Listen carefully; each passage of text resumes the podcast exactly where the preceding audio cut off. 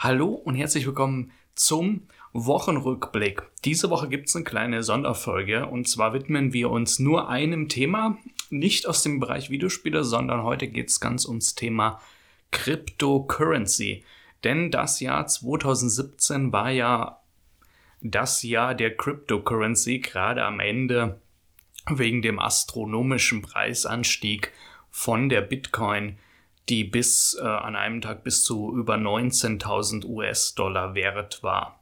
Und deswegen wollte ich ein bisschen drüber quatschen. Und da das Thema ein bisschen Erläuterung bedarf und habe ich mich dazu entschieden, mich in, in dieser Folge nur darauf zu fokussieren, denn da reden wir wahrscheinlich locker 30 Minuten drüber.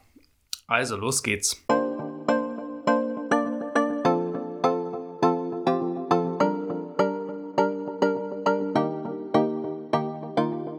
Ich möchte mal ganz kurz mit einer kleinen Erläuterung anfangen. Was ist denn Cryptocurrency für jemand, der sich damit noch nicht groß beschäftigt hat? Cryptocurrency, wie der Name ja schon sagt, ist die, die Grundidee der Cryptocurrency ist, können wir eine Währung erschaffen, die dezentralisiert ist, das heißt nicht zentral von irgendeiner Zentralbank oder einer Regierung gesteuert ist und ausgegeben ist und quasi sozusagen in der Hand der Bürger ist. Da steckt auch so ein bisschen der Grundgedanke des Internets dahinter, gerade der Open Source Gedanke. Und können wir eine Währung erschaffen, die so funktioniert mit modernen technologischen Mitteln, die transparent und sicher ist. Und ähm, das technologische Mittel, der sich, die sich der Cryptocurrency unter anderem bedient, ist ähm, Krypto.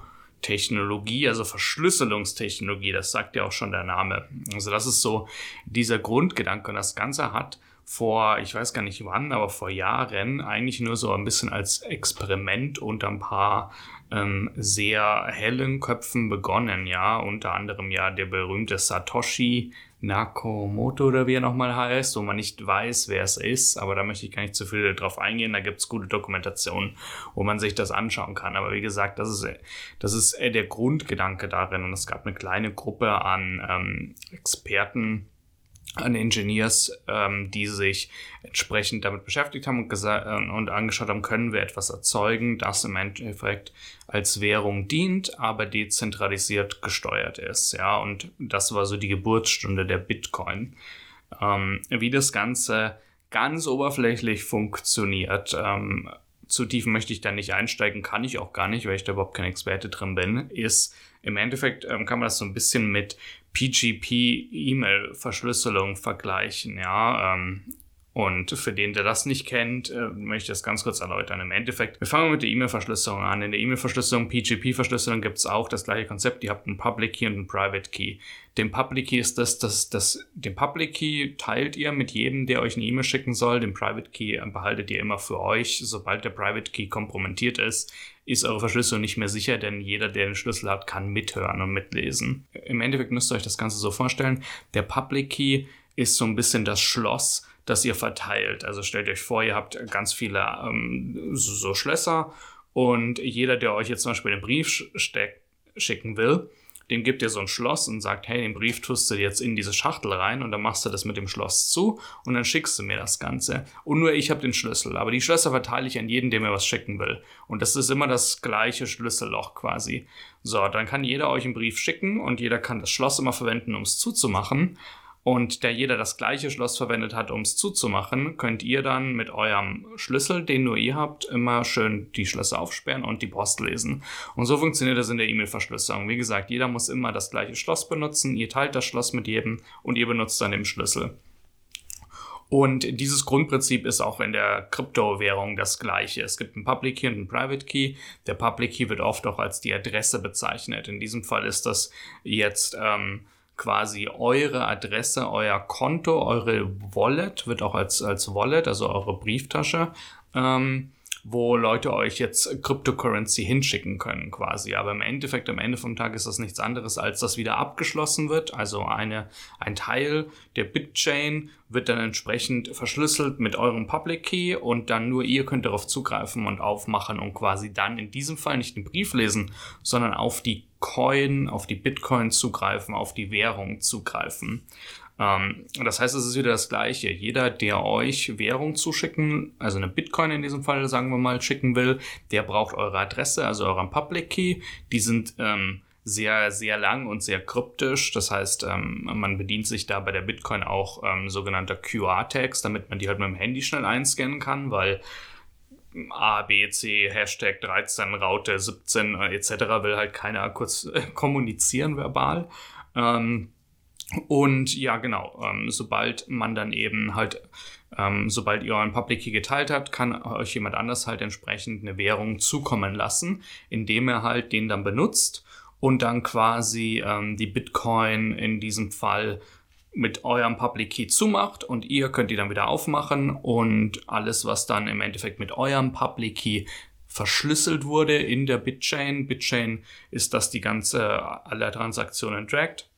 Ähm, kann eben dann von euch entsprechend manipuliert werden, das heißt auch wieder weitergeschickt werden. Das heißt, ihr verfügt dann über diesen Währungsteil. Ja, also wie gesagt, es gibt diese zwei Keys und der eine ist eben der, der quasi eure Adresse darstellt und, und äh, der benutzt wird von anderen, um euch dann die Währung zukommen zu lassen und der andere ist der, den ihr benutzt, um auf eure Währung zuzugreifen. Ja, also es ist so ähnlich wie die E-Mail-Verschlüsselung, nur halt abstrakt. Also das gleiche Konzept verwendet jetzt auf ähm, Cryptocurrency.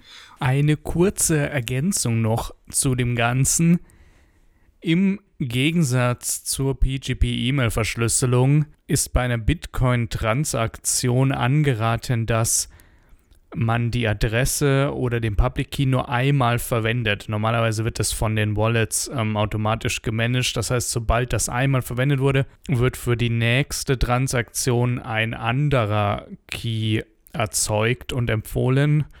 Ähm, das hat verschiedene Hintergründe. Der eine ist der, dass sonst jemand auch Rückschlüsse ziehen könnte, wie viel denn insgesamt ähm, in eurer Wallet drin ist, wenn man denn entsprechend in der Blockchain nachschaut, wie viel Geld schon zu dieser Adresse gesendet wurde. Wenn man die durchrotiert, was die Software normal automatisch macht, kann man normalerweise keine Rückschlüsse ziehen auf den gesamten, die Gesamtsumme an Bitcoins, die man ähm, besitzt.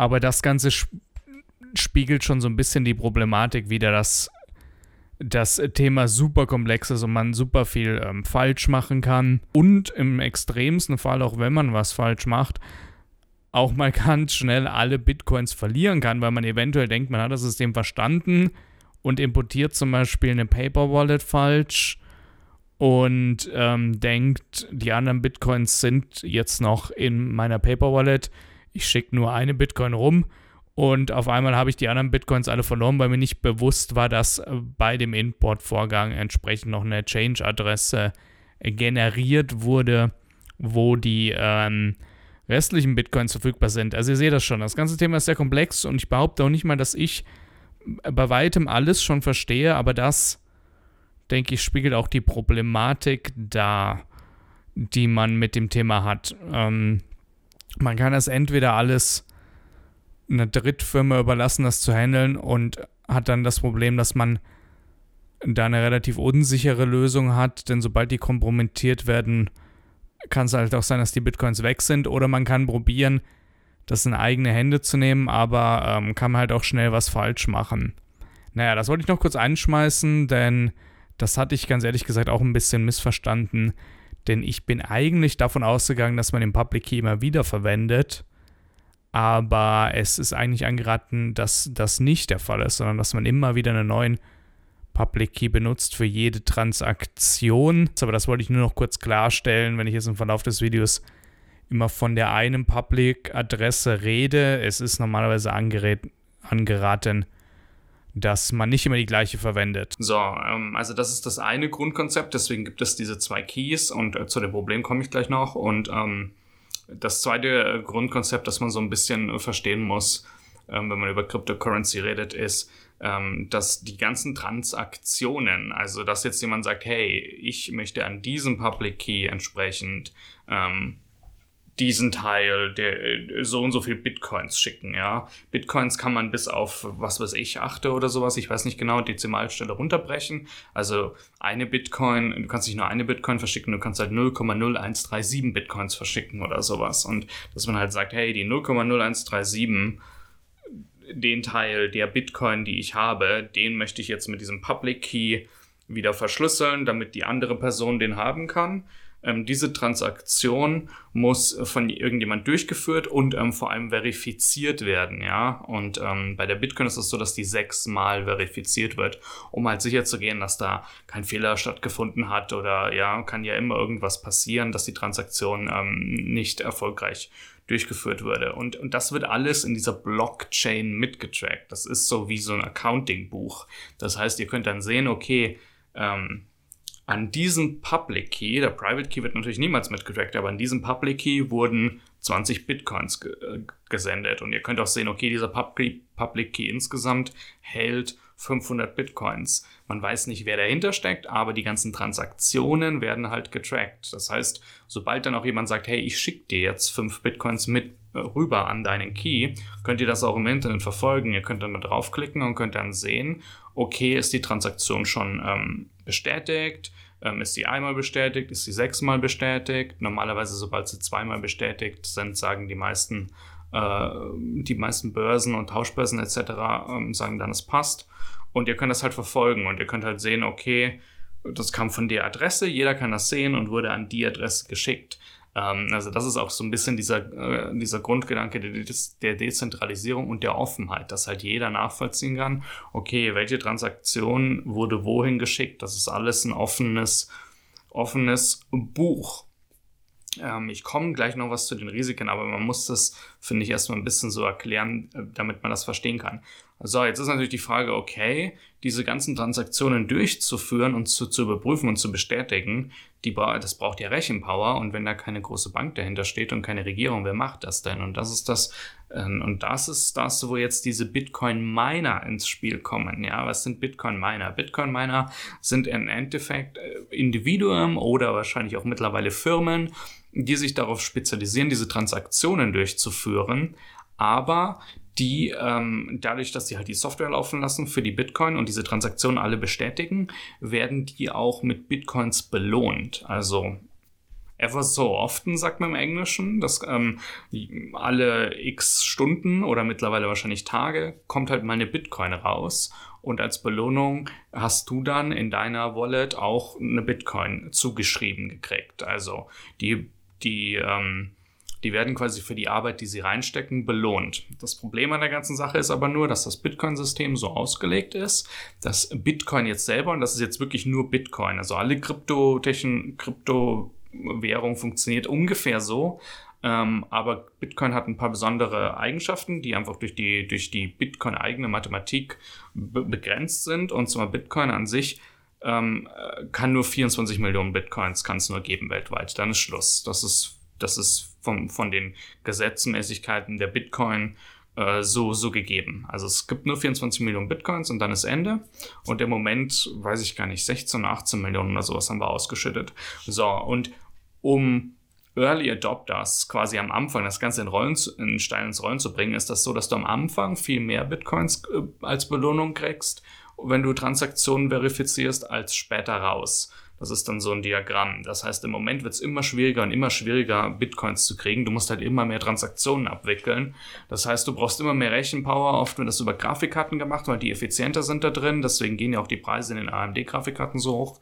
Das heißt, du brauchst halt immer mehr Rechenpower, musst immer mehr da reinstecken, ähm, um, um, um diese Transaktionen durchzuführen. Und ja, Zusätzlich dazu gibt es auch noch Transaktionskosten, die deswegen mittlerweile auch hochgehen. Ich weiß ganz ehrlich gesagt gar nicht, wer die setzt. Da müsste ich mich nochmal reinlesen.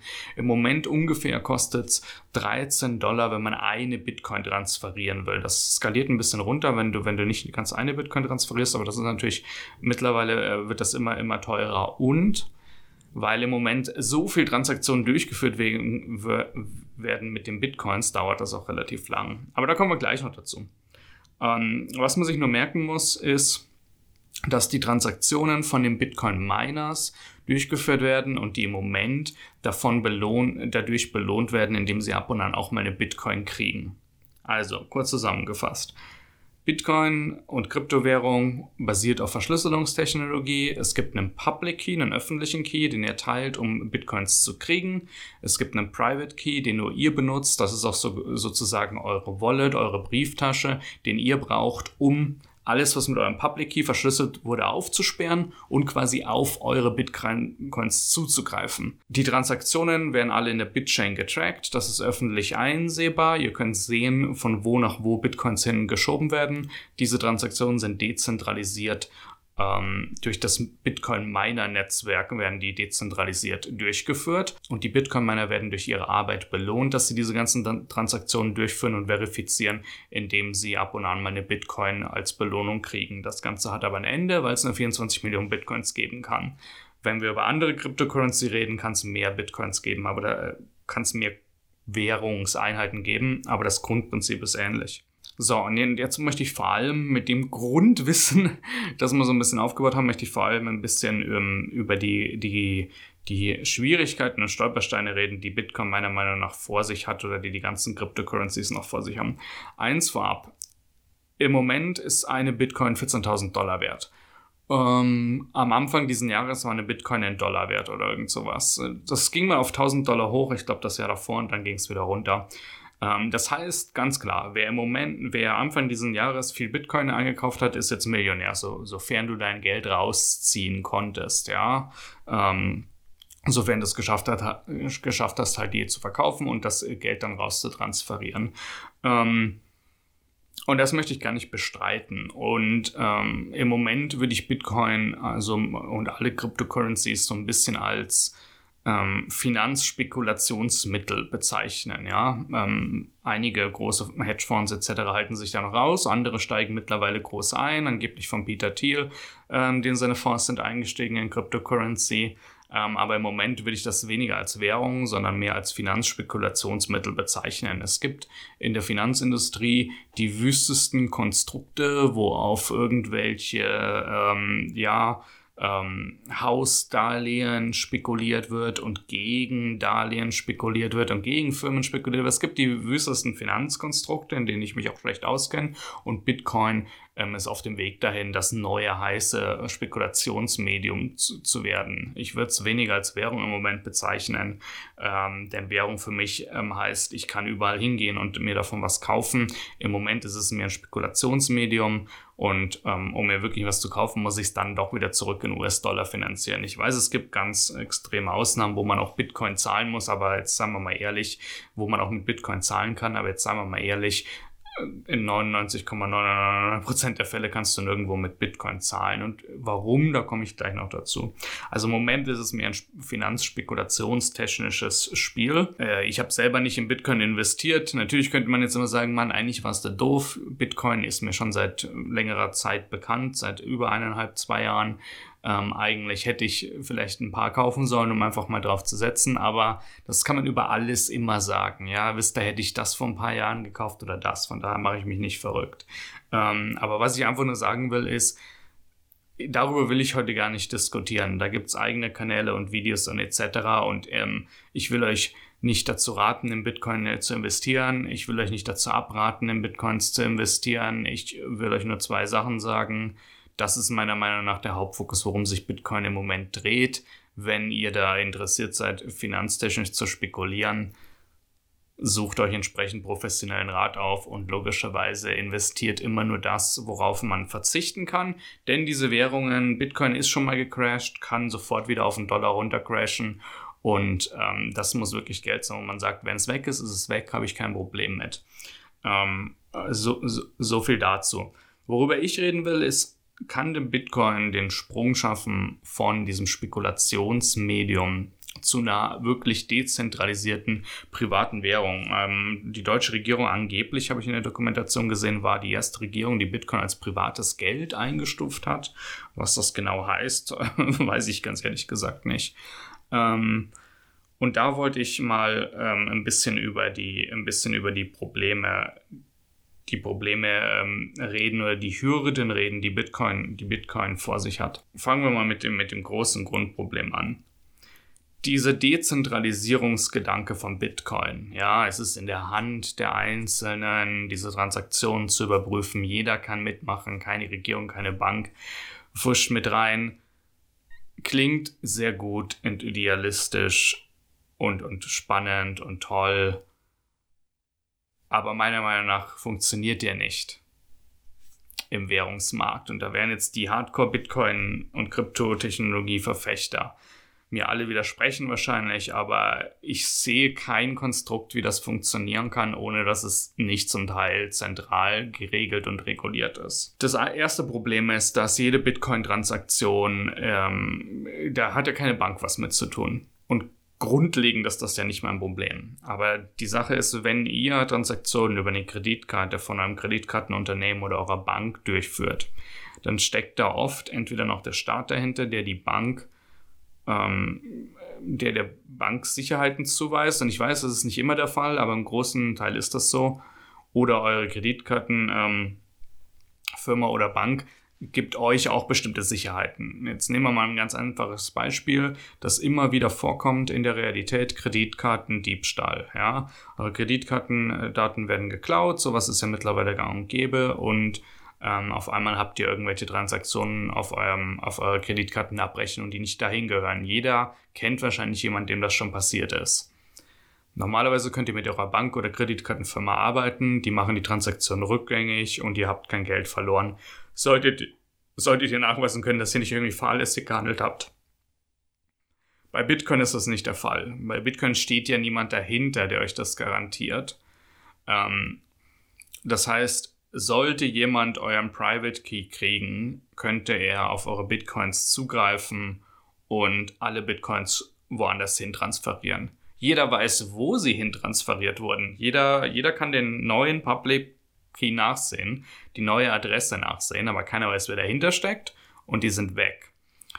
Ähm, A, ist es technisch nicht möglich, das Ganze rückgängig zu machen, weil das Ganze jetzt, wie gesagt, mit einem anderen äh, Private Key nur noch zugänglich ist. Den Private Key hat niemand anders, auf den Private Key kann niemand anders zugreifen. Ihr könntet, selbst wenn ihr wolltet, überhaupt nicht mehr ran an das Ganze.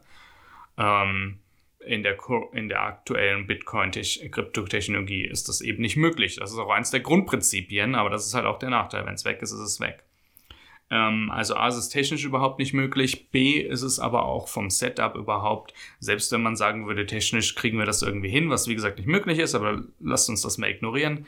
Ähm, es ist vom Setup hier auch nicht möglich, denn wer würde euch denn wer ist denn euer Ansprechpartner? Es gibt keine Ansprechpartner. Es ist ja alles dezentral. Irgendwelche Bitcoin-Miner in Asien oder so haben die Transaktion bestätigt. Die Transaktion war okay. Irgendjemand in ähm, Europa hat euren Private Key gekriegt und das war's. Ähm, es gibt nicht die Bitcoin-Zentrale, an die ihr euch wenden könnt und die dann sagt, okay, wir probieren jetzt rauszufinden, wer denn hinter diesem neuen Public Key steckt, klingeln bei dem und dann schicken die Polizei vorbei und sagen, hey, sie müssen die Bitcoins rausrücken. Wir wissen ja, wo sie hingegangen sind, aber es gibt ja kein Register, das irgendwie das weiß und diese Anonymität ist ja, dass die Bitcoin am Anfang den Aufwand durch Silk Road, also durch diese illegalen Marktplätze, beschert hat, wo Leute das benutzt haben, um zum Beispiel Drogen zu kaufen, weil ähm, alles, weil eine Transaktion halt, obwohl sie öffentlich einsichtbar ist, die Person, die dahinter steckt, ja anonym sein kann.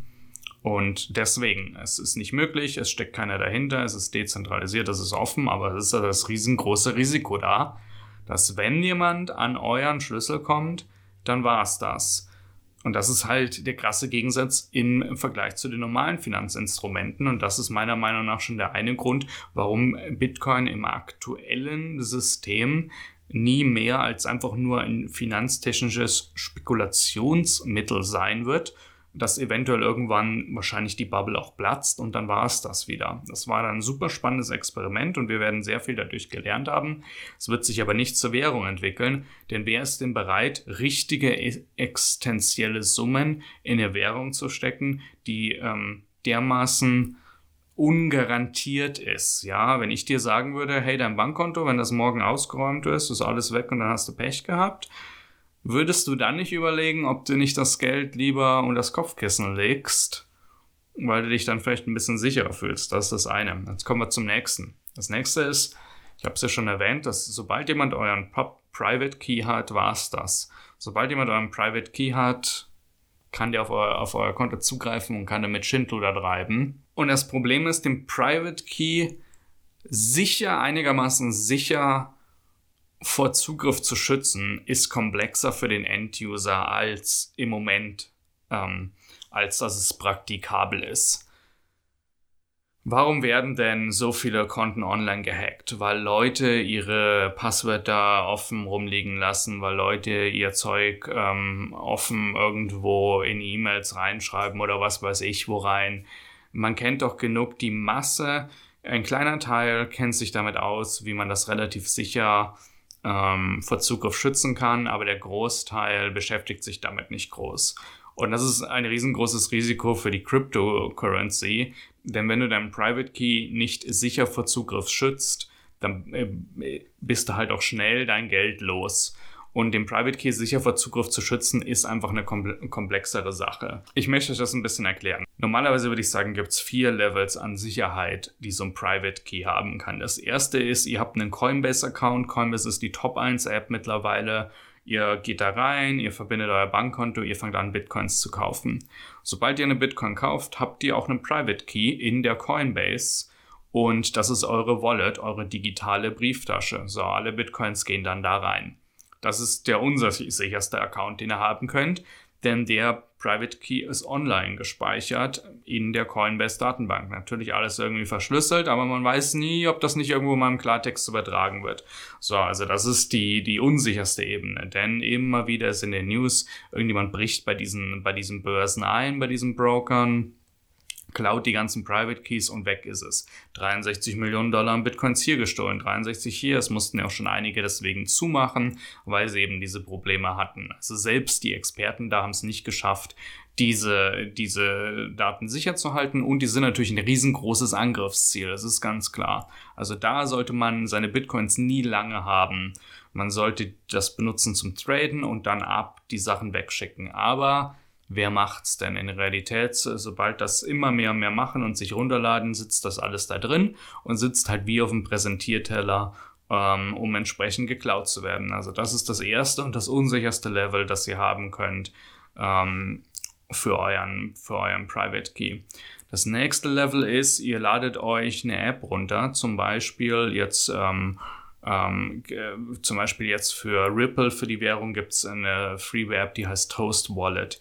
Ähm, die habt ihr zum Beispiel nur auf einem Handy, die verbindet sich nicht ähm, ähm, äh, äh, groß nach draußen, die speichert den Key nicht groß nach draußen, der Key liegt auf eurem Gerät.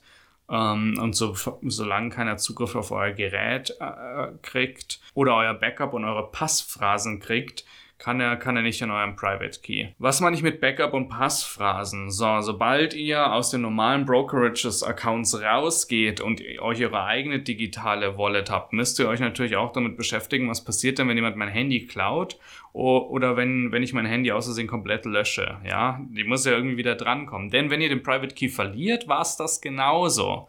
Das ist die nächste Sache. Wenn ihr den verliert, kann nicht jemand kommen und euch einen neuen Schlüssel nachmachen, dann war es das. Kann auch genauso gut sein, dass ihr dann auf einmal 5 Millionen Bitcoins habt, wo keiner mehr drauf zugreifen kann, weil ihr euren Private Key verloren habt. Das heißt, ihr müsst euch damit beschäftigen, wie ihr das Ganze backupt.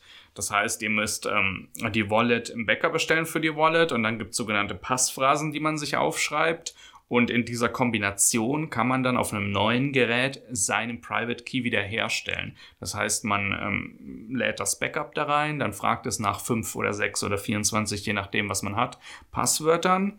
Dann gibt man diese ganzen Passwörter alle ein. Also das ist immer ein Wort, Haus, Tomate, Apfelbaum, irgendwas. Dann gibt man die alle ein und dadurch kann er den Private Key wieder berechnen und kann sagen, okay, alles wieder da. Sobald ihr euren Key wieder habt, könnt ihr wieder darauf zugreifen.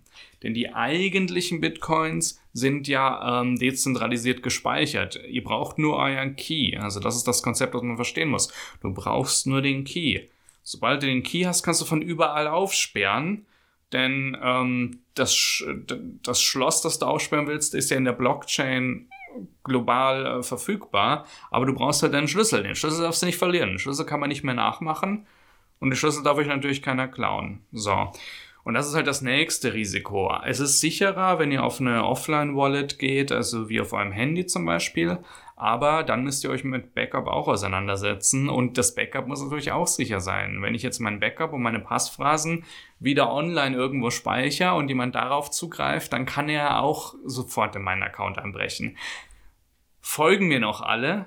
Weiß ich nicht, ob mir noch jeder folgt für der Zuschauer. Heute haben wir ein bisschen komplexeres Thema, aber das ist genau mein Punkt ein kleiner Kreis versteht, wie er das tun muss, aber erklär das mal deinem Papa oder irgendjemand. Aber solange das nicht einfach erklärbar ist für die Masse, wird da entweder groß Schindler damit getrieben und Leute werden viel, viel Geld verlieren, weil sie ihre Sachen eben nicht sicher halten.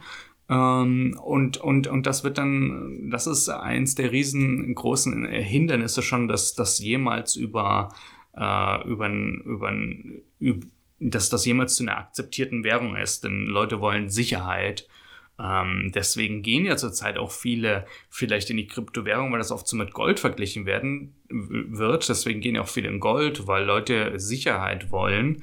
Ähm, meiner Meinung nach bietet aber eine Cryptocurrency nicht die Sicherheit im Moment, die Gold hat. Denn Gold kann ich im Garten vergraben zur Not und jeder, jeder kann irgendwie verstehen, wie er einen Barren Gold schützt vor Zugriff aber nicht jeder kann verstehen, wie er einen Private Key zu, schützt vor Zugriff und der Private Key ist euer, euer Zugriffsschlüssel auf das Gold. Ähm, aber das ist das, das ist wie gesagt das nächste Problem. Ähm, um jetzt nochmal das Beispiel durchzugehen. Also ihr habt Ihr habt ähm, dann entsprechende digitale Wallet, die ihr haben könnt und ähm, wo ihr euch mit dem Backup auseinandersetzen könnt. Ihr könnt noch einen Schritt weiter gehen ähm, zum Thema Sicherheit. Ihr könnt euch ähm, eine sogenannte Paper Wallet machen. Bei der Paper Wallet, glaube ich, könnt ihr dann nichts verschicken, denn ich wüsste nicht wie.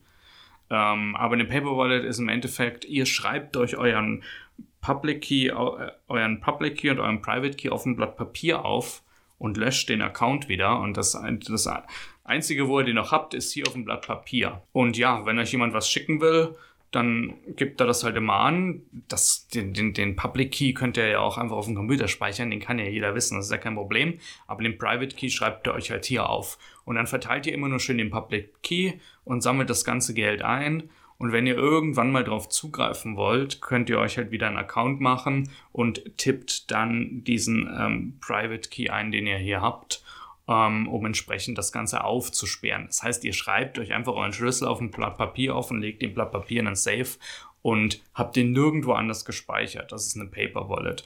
Mm, das ist wahrscheinlich sogar mit der sicherste, aber unpraktikabelste Einsatzfall, denn äh, meiner Meinung nach könnt ihr dann nichts verschicken. Ich wüsste nicht, wie ihr was verschicken würdet aus eurem Account. Ähm, das ist so quasi wie wenn ich mein Gold im Garten vergrabe. Ähm, das vergrabe ich auch mit dem Ziel, es zu speichern, aber nicht weiterzugeben. Ähm, die beste Kompromisslösung zwischen Praktikabilität, dass ich es auch verschicken kann, und Sicherheit ist ein, ist ein Hardware-Wallet. Das ist ähm, ein ha Hardware-Token im Endeffekt. Das ist hardware-seitig verschlüsselt. Das ist ein kleines Gerät, das ich die nächsten Tage mit der Post krieg, leider noch nicht habe. Ich habe mehr in das Gerät investiert, das kostet irgendwie so 80 Dollar. In Frankreich wird, wird einer hergestellt. Ähm, der Ledger Nano S heißt der. Ähm, in den USA mit Versandkosten ist ja, der kostet ja dann irgendwie 110. Ähm, ich habe mir den mehr zu Gaudi gekauft. Der ist mehr wert als die paar, äh, die paar Coins, die ich da habe. Ähm, aber einfach nur zu Gaudi, um zu schauen, wie das funktioniert. Denn interessant ist es ja wirklich. Naja, ihr könnt euch den halt kaufen. Ähm, der unterstützt dann verschiedene Cryptocurrency-Währungen und ähm, erstellt und speichert private Schlüssel. Also der macht genau das gleiche wie das Grundprinzip ist immer das gleiche. Er erstellt einen Public-Schlüssel, er erstellt einen Private-Schlüssel. In diesem Fall ist dann der Private-Schlüssel auf dem Hardware-Gerät gespeichert und hardware-seitig auch verschlüsselt. So, dann installiert ihr euch einen Chrome-Plugin und immer, wenn ihr auf euren privaten Schlüssel zugreifen wollt, arbeitet ihr mit dem Chrome-Plugin, das dann überprüft, ob das hardware-seitig am USB-Slot eingesteckt ist. Denn da ist der Schlüssel drauf. Das heißt, das Chrome-Plugin sucht danach euer, eurer Hardware-Wallet und wenn es an den Computer angeschlossen ist, greift es drauf zu und die Hardware-Wallet entsprechend gibt die Transaktion frei und fragt euch selbst auch nochmal auf einem kleinen Display, hey, kannst du mir kurz bestätigen, dass du Bitcoins verschicken willst? Und dann müsst ihr auf dem physikalischen Gerät auch nochmal das bestätigen. Das heißt, das ist echt eine gute äh, Mischung zwischen sicher und praktikabel, denn jemand muss an das physikalische Gerät rankommen. Ähm, und ihr könnt das halt dann hier sicher in Safe legen oder wo auch immer hin, aber ihr könnt das halt auch mal schnell im Computer anstecken, wenn ihr mal schnell eine Transaktion bestätigen wollt und was rausschicken äh, wollt. Ihr könnt immer noch empfangen. Ähm, ihr müsst das Gerät nicht angeschlossen haben, um zu empfangen. Ähm, sobald ihr eine Transaktion rausgeschickt habt, könnt ihr auch abstecken. Ihr müsst da auch nicht warten. Denn wie gesagt, die Informationen an sich selber sind ja in der Blockchain gespeichert und verschlüsselt. Euer Gerät ist einfach nur der Schlüssel, der auf und zusperrt. Ja? Ähm, also von daher ähm, ähm, ist das eigentlich eine gute Lösung. Das äh, größte Angriffsrisiko ist da wieder das gleiche wie äh, bei den anderen Keys, die ihr selber verwaltet. Ähm, abgesehen von der Paper Wallet ähm, müsst ihr euch halt um, um ein Backup Gedanken machen. Das heißt, ähm, wie kann ich, wenn jetzt die Hardware kaputt geht, meinen Private Key wiederherstellen? Und ähm, die Hardware-Wallets kommen normal mit einer Backup-Möglichkeit. Ähm, bei dem Ledger Nano S ist es zum Beispiel 24 Zufallswörter, die ihr euch gibt. Die müsst ihr euch alle aufschreiben und dann über diese 24 Zufallswörter könnt ihr durch so ein Backup-Prozedere gehen. Das Risiko ist aber, wenn ihr diese 24 Zufallswörter jetzt nicht sicher aufbewahrt, sondern ein Foto vielleicht davon macht und in euer Google Drive steckt, wenn jemand darauf Zugriff hat, kann er halt sich auch so ein Hardware-Key holen und kann sagen, ach ja, ich möchte ihn jetzt wieder zurücksetzen. Ja, bitte gib deine Zufallswörter ein, dann gibst du alle ein und dann hat er halt ähm, quasi aus einem Backup ähm, euren Schlüssel hergestellt ähm, wenn ihr wisst, was ich meine. Also das ist genau das gleiche Angriffsrisiko. Wenn ihr eure Schlüssel selber verwaltet, abgesehen von der Paper Wallet, wo das Backup vielleicht eine Kopie ist, die in einem anderen Safe liegt, ähm, müsst ihr ähm, halt sicherstellen, dass die Backup-Funktion auch entsprechend gesichert ist. Das heißt, normalerweise die 24 Wörter schreibt man sich auf ein Blatt Papier und, und legt die irgendwo in Safe. Aber das ist, wie gesagt, ähm, wie, wie, wie man diese Keys ähm, speichern kann und sicher halten kann. Und das ist schon das, ich denke, die Erklärung allein, dass ich das Ganze jetzt wahrscheinlich 15 Minuten oder 20 Minuten lang erklärt habe, wie das funktioniert und was man beachten muss und was man falsch machen kann oder etc., das allein spricht für sich, warum sich das niemals ähm, zu einem großen akzeptierten Zahlungsmittel durchsetzen wird, wenn sich da nicht irgendwas tut, wie man das Ganze einfacher, benutzerfreundlicher sicher halten kann. Da wird es bestimmt Mittel und Wege geben, dass man das ähm, ein bisschen einfacher und benutzerfreundlicher machen kann. Und die Hardware-Wallets sind definitiv der erste Schritt in die richtige Richtung. Das Problem ist, dass das Grundprinzip des Private Keys ja das gleiche ist. Und das Grundprinzip, dass sobald jemand euren Private Key hat, you are screwed, dann war es das, ist halt einfach ein riesengroßes, eine riesengroße Sicherheitslücke, wenn man sich nicht gut damit auskennt, wie man den sicher hält. Das nächste äh, Problem, meine Meinung ist, Bitcoin wird oft mit Gold verglichen, dass man sagt, hey, Leute verwenden jetzt Bitcoin, weil sie die Regierung nicht mehr trauen und ähm, legen jetzt ihr Geld in Bitcoin an. Ähm, und äh, weil sie halt dem Dollar nicht mehr vertrauen oder irgendeiner anderen Währung. Und ähm, ja, äh, das ist ja eigentlich, der Vergleich macht ja ähm, ob, ob, oberflächlich betrachtet Sinn, denn Gold gibt es nur in einem begrenzten Maße auf der Welt. Ähm, und Bitcoin, wissen wir, wird es auch nur in einem begrenzten Maße geben, 24 Millionen. Ähm, aber es ist einfacher, ähm, vielleicht an digitale Cryptocurrency zu kommen, weil ich das halt über eine App oder was regeln kann, als an Gold. Und ähm, äh, als sich halt Gold physisch zu beschaffen, ja. Von daher macht das auf der einen Seite schon Sinn, aber ähm, ich habe da mit ein großes Problem. Die Menschheit hat sich seit Jahrtausenden darauf geeinigt, dass wir Gold irgendwie als Zahlungsmittel akzeptieren und als Wertmittel akzeptieren, weil es halt diesen limitierten Charakter hat, ja. Also es braucht ja einen limitierten Charakter, sonst kann es nicht funktionieren. Wenn Gold überall verfügbar ist und jeder Gold hat, dann wird es nichts wert sein. So, jetzt ist Gold einfach durch die physikalische Eigenschaft, dass es ein Bodenschatz ist, limitiert. Ja, genauso wie Silber und alles andere. Es ist einfach limitierter Zugang zu Gold da und das bestimmt einfach schon den Preis und das bestimmt die Stabilität. So, Bitcoin im Moment ist vom Preis her relativ unstabil. Das geht hoch, runter, hoch, runter. Wenn Bitcoin die einzige Kryptowährung wäre, die existiert, kann ich mir durchaus vorstellen, dass sich irgendwann der Bitcoin-Preis einpegelt und dann vielleicht bei 35.000 Dollar stehen bleibt und das ist jetzt, was eine Bitcoin wert ist und dann gleicht sich das nur noch so ein bisschen aus und gleicht sich vielleicht irgendwann dem Goldpreis an und geht mit dem Goldpreis mit hoch und runter. Und dann ist das das neue Mittel, wo Leute ihr Geld investieren. Ähm, einfach um sicher anzulegen und vom, vom Government, von der Regierung unabhängig anzulegen. Ähm, das macht ja, das macht ja soweit Sinn. Das Problem ist aber, dass Kryptowährung nicht die gleiche Limitierung hat wie Gold. Niemand sagt, hey, es gibt nur eine Kryptowährung, weil das ist ja dieser Grundgedanke, offen, frei, dezentralisiert, nicht reguliert. Das heißt, es gibt nicht nur Bitcoin. Es gibt Bitcoin, ja, und es gibt nur 24 Millionen Bitcoins, aber es gibt auch Bitcoin Cash, aber es gibt auch Ethereum, aber es gibt auch Litecoin, aber es gibt auch Ripple, aber es gibt auch Dogecoin, aber es gibt auch etc. Es gibt so viele sogenannte Altcoins, Alternative Coins, die entsprechend auch mehr oder weniger wert sind. Und das allein ist meiner Meinung nach schon das Problem, dass es nie mit Gold oder irgendwelchem anderen ähm, Bodenschatz gleichgesetzt werden kann. Denn ja, Bitcoin hat den Vorteil, dass der Name A gut ist und catchy ist und es gibt auch so Münzen. Jemand hat mal so Münzen gemacht, es gibt den ganzen ein Gesicht und es waren irgendwie die ersten und deswegen ist es im Moment Bitcoin. Aber wer reguliert denn, dass es nur diese fünf Cryptocurrencies gibt? Keiner.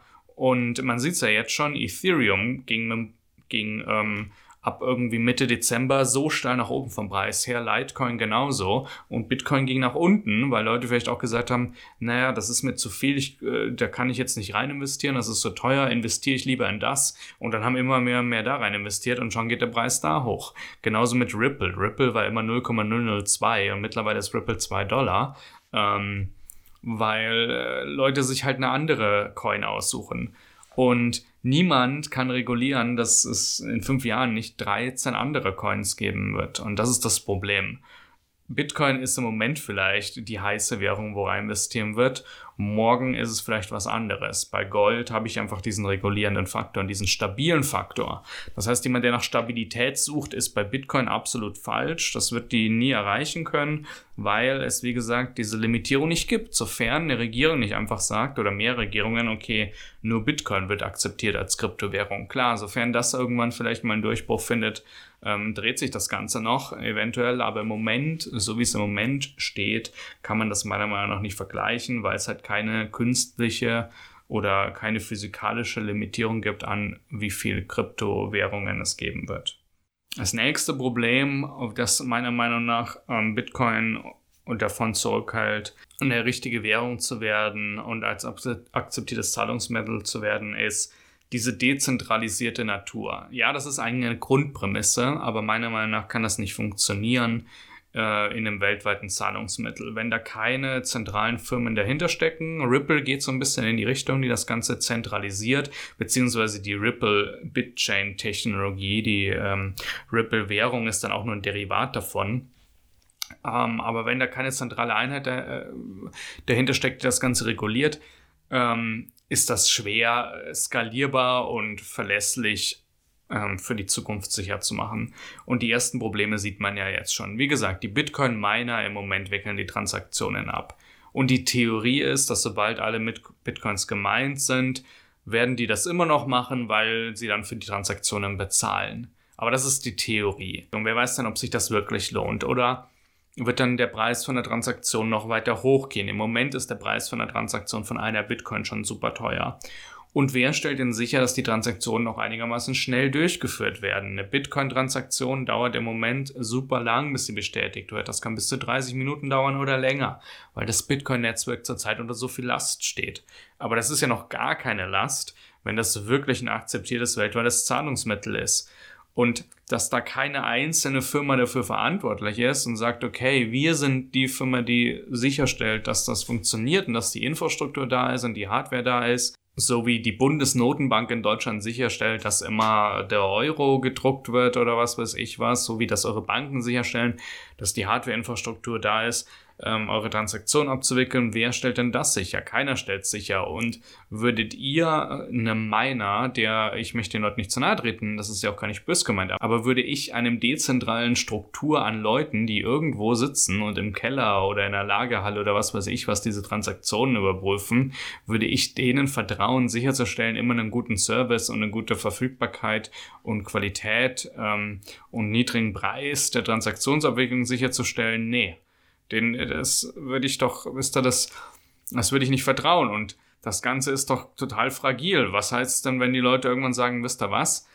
Bitcoin-Transaktionen, ja, da kann ich jetzt was verlangen, aber Ethereum zu meinen ist ähm, ist viel profitabler. Oder diese neue andere Kryptowährung zu meinen, ist viel profitabler. Das heißt, von heute auf morgen schalte ich alle meine Mining Rigs ab oder höre auf, Bitcoins zu meinen und fange an, was anderes zu meinen. Und auf einmal brechen euch richtige Cluster in eurer Infrastruktur weg und das Bitcoin-Netzwerk wird langsamer, langsamer, langsamer und irgendwann geht keine Transaktion mehr durch, weil die Leute sich entschieden haben, nee, Bitcoin machen wir nicht mehr, wir machen jetzt was anderes. Und das ist das Problem dezentralisiert klingt immer gut und es hat so diesen Freiheitsgedanken und lässt sich vielleicht gut vermarkten. Aber man muss das Ganze mal ein bisschen realistisch betrachten und das ist meiner Meinung nach ein Problem. Wenn du keine zentralisierte Infrastruktur hast, die durch, äh, durch die Regierung und bestimmte Firmen sichergestellt und gewährleistet wird, dann wird sich das Ganze nie durchsetzen. Wie gesagt, ist nichts, das man nicht lösen kann, aber ähm, die meisten ähm, Kryptotechnologien haben das im Moment nicht. Ripple, wie gesagt, hätte das ähm,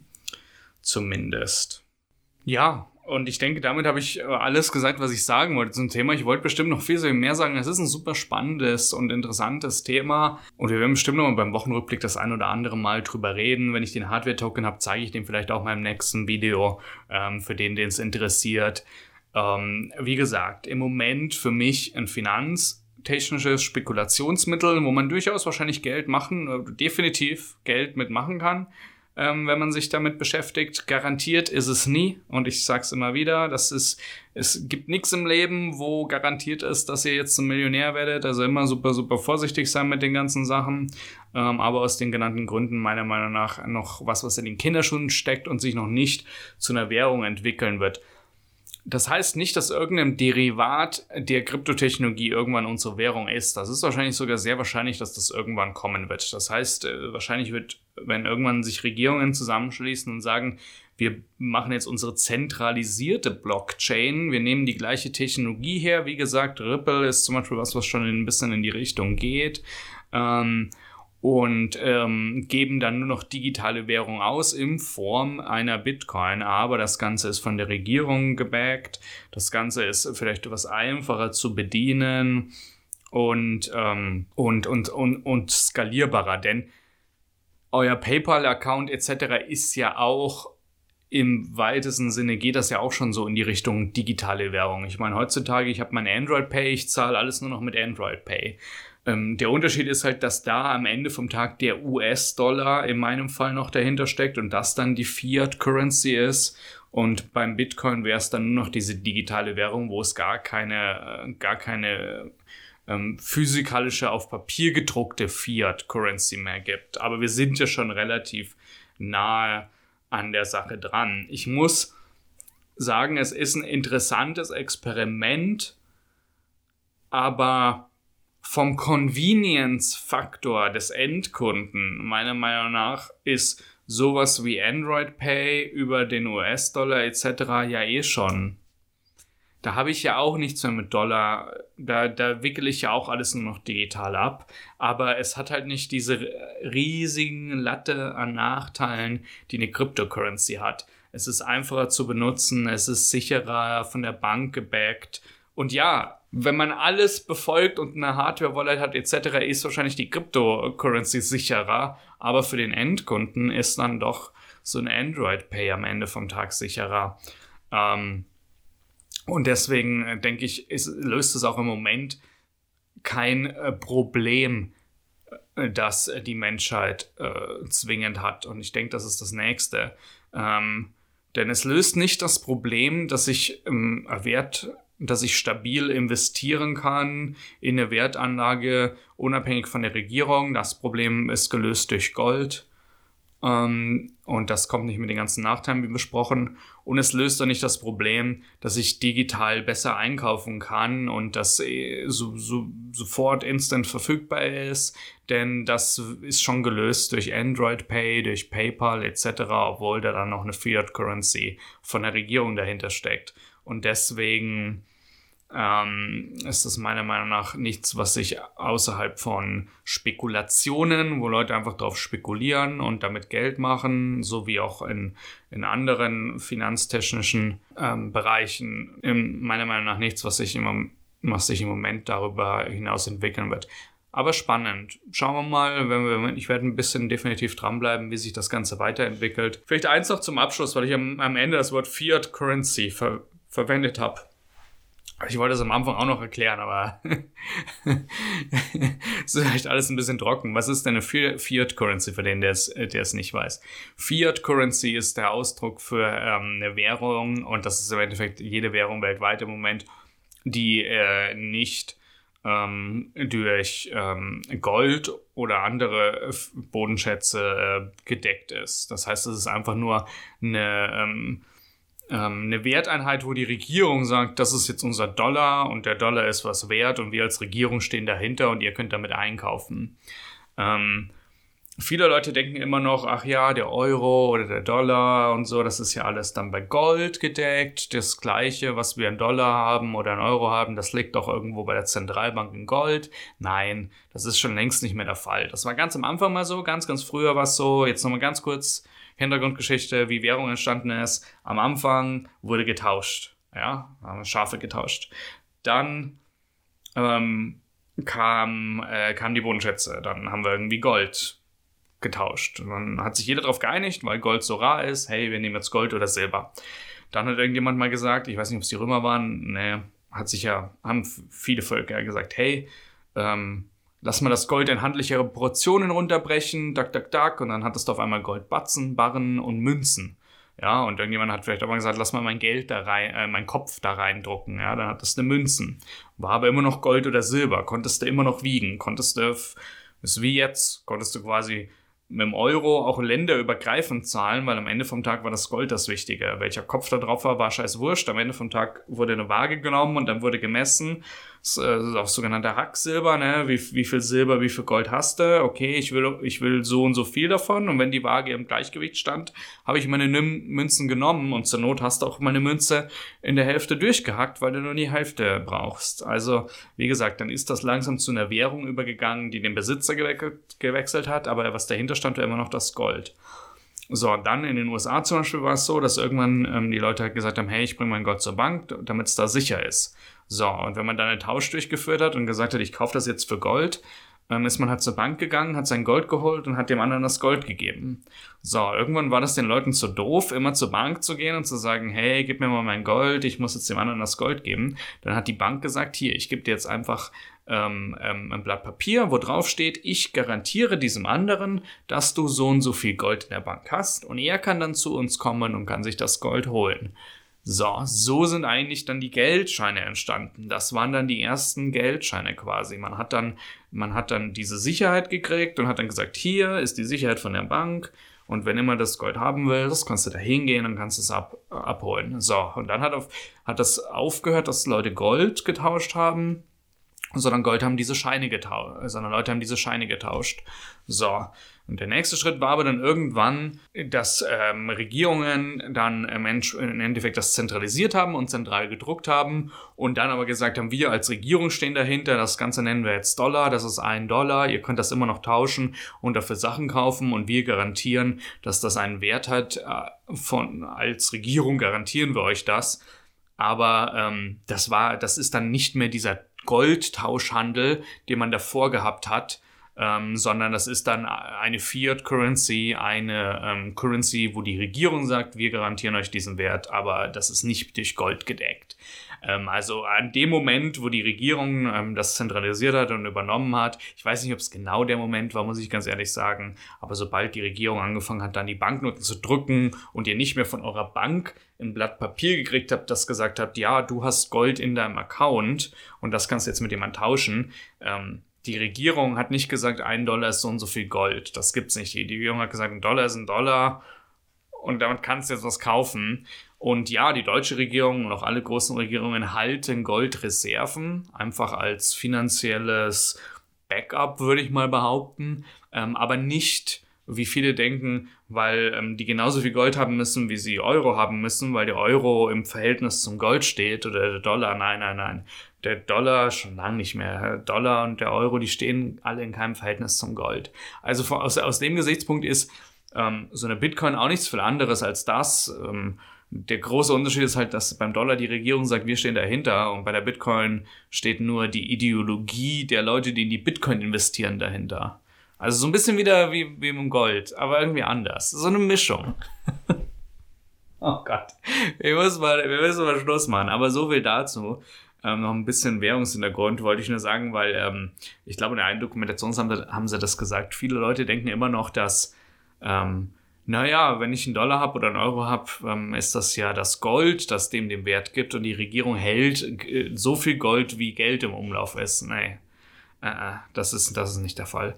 Ähm, ja, so viel dazu. Und ich denke, es war die richtige Entscheidung, dann eine Spezialfolge äh, vom Wochenrückblick nur für Cryptocurrency zu machen. Denn es ist mittlerweile schon eine Stunde, quatsch ich schon in die Kamera.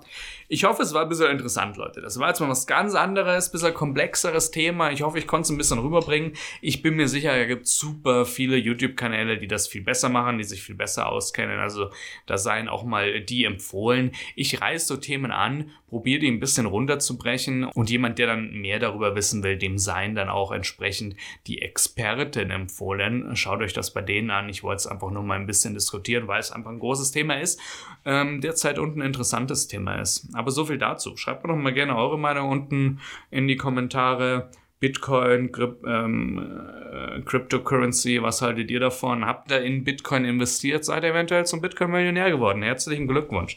Gibt bestimmt den einen oder anderen in Deutschland, der das vorausgesehen hat, sich die Bitcoins gehortet hat. Nee, freue ich mich ja. Herzlichen Glückwunsch. Ähm, wir sehen uns beim nächsten Mal. Ich wünsche euch noch einen wunderschönen Tag. Ich wünsche euch hoffe, ihr seid alle gut ins neue Jahr gekommen. Erster Wochenrückblick im Jahr 2018.